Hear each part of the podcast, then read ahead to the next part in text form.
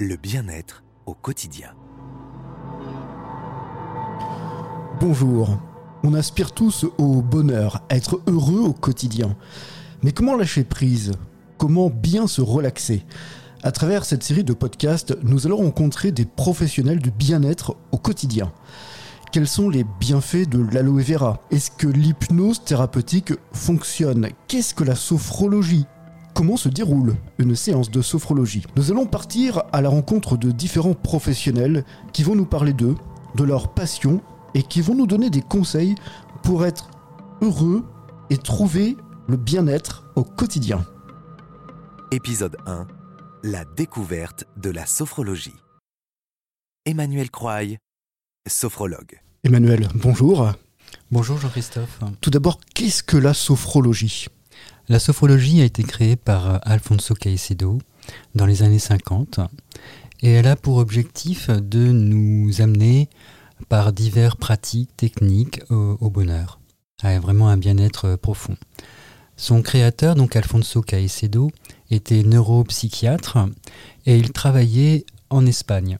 Et il s'est rendu compte que, en fait, euh, dans son travail avec les personnes qui étaient vraiment, qui vraiment des difficultés psychiques très fortes, il y avait cette notion de euh, rapport à son corps et surtout de perception de son environnement qui pouvait agir dessus. Il a été formé notamment par Ludwig Binswanger, qui lui était psychiatre suisse et qui, euh, avec la phénoménologie, a permis en fait euh, à ses patients d'aller vers un mieux-être. Il faut savoir aussi que Binswanger était un élève de Freud et que euh, du coup il y a vraiment toute une lignée. Ça part de Freud pour arriver à Binswanger et Binswanger s'est rendu compte que le corps avait vraiment une incidence sur notre perception de la réalité. D'où tous ces exercices qui nous permettent de transformer petit à petit notre perception de la réalité, notre perception au monde et d'aller vers un mieux-être. À quoi sert la, sophrologie on, a cette image d'épinal comme quoi c'est pour rééquilibrer un petit peu l'être. Est-ce que déjà c'est ça Ou est-ce que ça peut aider par exemple pour trouver le sommeil ou pour se libérer d'addictions diverses? Tout à fait, c'est effectivement ça, Jean-Christophe. C'est vraiment euh, la sophrologie, elle est dans le concret, dans le quotidien. Ça va être euh, effectivement ces problématiques de sommeil, ça va être ces problématiques autour de l'addiction si besoin, mais ça peut être aussi euh, très divers. Alors après, c'est vrai que ma méthode aujourd'hui a un petit peu évolué par rapport à des pratiques quotidiennes, enfin de la sophrologie d'une manière générale.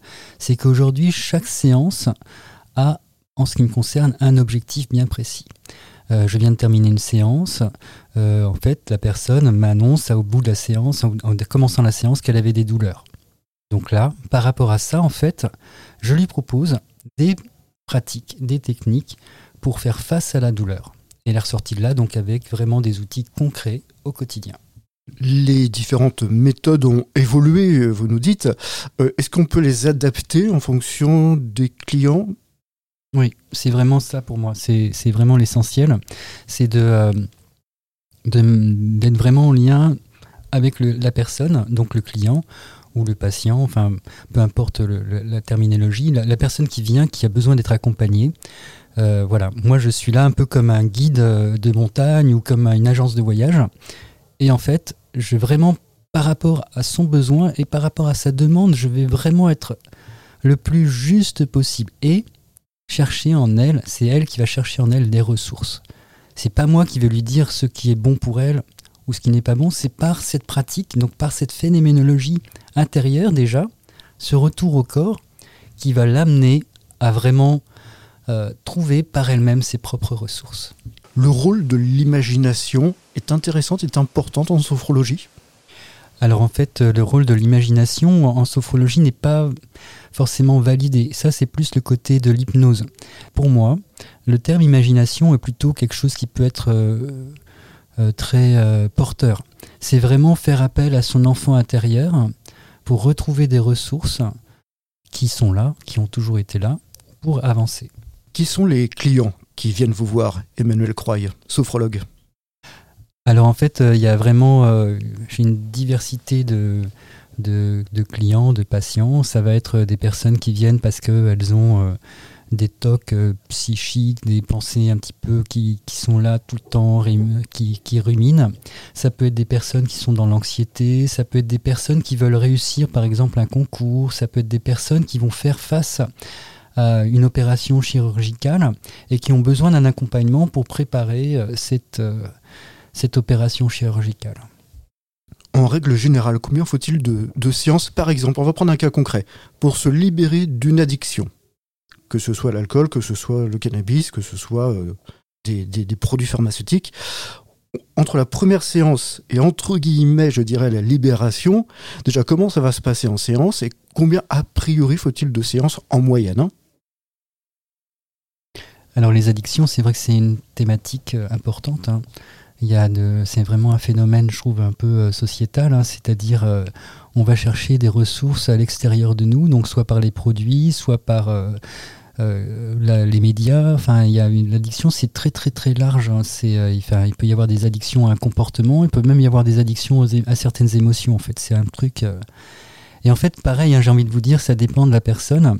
j'ai pu voir des personnes qui venaient, qui étaient hyperphages, c'est-à-dire qui avaient besoin de grignoter en permanence et qui, voilà, au bout d'un moment, se rendaient compte que c'était plus supportable. C'est-à-dire que leur poids devenait de plus en plus important, il y avait euh, des, des problématiques de santé, etc. Là, c'est pareil, c'est variable, ça va être 3, 4, 5 séances. Pour le tabac, c'est vrai qu'on préconise 3 séances minimum, mais c'est voilà, enfin, c'est vraiment, en fait, l'idée, c'est que à, chaque personne qui vient, ça va être un parcours différent. Il n'y a pas de règle. Je dis en minimum, par exemple, euh, par rapport aux addictions, ça peut être l'effet d'un traumatisme. Du coup, là, je vais mettre en place d'autres outils. Et, en fait, euh, par exemple, le MDR qui est aussi en lien avec le corps, eh bien, ça va vraiment euh, prendre minimum trois séances. Et après, 4, 5, 6. Mais après, vraiment, c'est chacun son parcours. Mais vous dites, faut faire attention. Quand on va voir un sophrologue, faut que ce soit un sophrologue reconnu. Il y a des certifications pour cela, je suppose. Alors en fait, euh, l'école que j'ai fait est ce qu'on appelle euh, reconnu RNCP. Donc c'est-à-dire qu'il y a un certificat qui valide la formation. La formation a été validée, c'est-à-dire que pendant cette formation, il y a eu des évaluations, il y a eu des examens, etc. Ça dure un certain temps pour qu'il y ait une forme d'intégration, etc. Mais c'est juste la formation qui est RNCP. Le diplôme de sophrologue en soi n'existe pas c'est un peu, euh, c'est assez fou parce que c'est quand même une formation assez stricte avec vraiment des objectifs bien précis, avec un corpus, enfin avec des besoins d'intégration. Nous-mêmes, nous travaillons sur notre corps, c'est-à-dire que pendant cette formation, certains arrêtent parce qu'ils se rendent compte que ça leur convient pas. Euh, après, il faut aussi vraiment y croire parce que c'est encore une profession qui n'a pas une reconnaissance euh, extrême. on va, voilà, aujourd'hui, on met beaucoup l'accent sur le, psychologue, mais on ne va pas forcément parler du sophrologue. Et pourtant, les approches semblent assez euh, proches, en fait. Quels sont les tarifs d'une séance de sophrologie avec vous, Emmanuel Croy? Alors, j'ai fait un tarif de 60 euros la séance. Euh, quelles que soient euh, les pratiques, c'est-à-dire que effectivement, comme je vous l'annonce aussi, c'est-à-dire je suis sophrologue, donc ça c'est vraiment ma formation de base et je c'est-à-dire vraiment ce retour au corps par la phénoménologie. Mais voilà, je, pour l'hypnose, ça va être le même tarif, pour le MDR, ça va être le même tarif. Pour vraiment, c'est vraiment 60 euros la séance qui dure une heure. Je rappelle, Emmanuel Croy, vous êtes sophrologue à Bougnay, au sud de Nantes. Comment vous trouvez? Quelle est l'adresse de votre bureau? Mon adresse est 2 rue Grande Houche, à, à Bougnay-les-Coués, 44 340 Bougnay-les-Coués.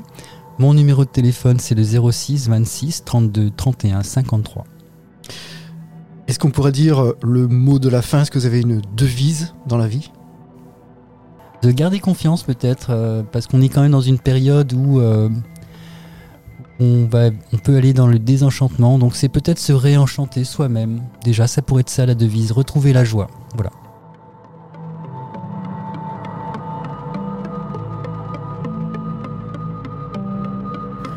C'était Emmanuel Croy, sophrologue. Et n'oubliez pas, gardez confiance.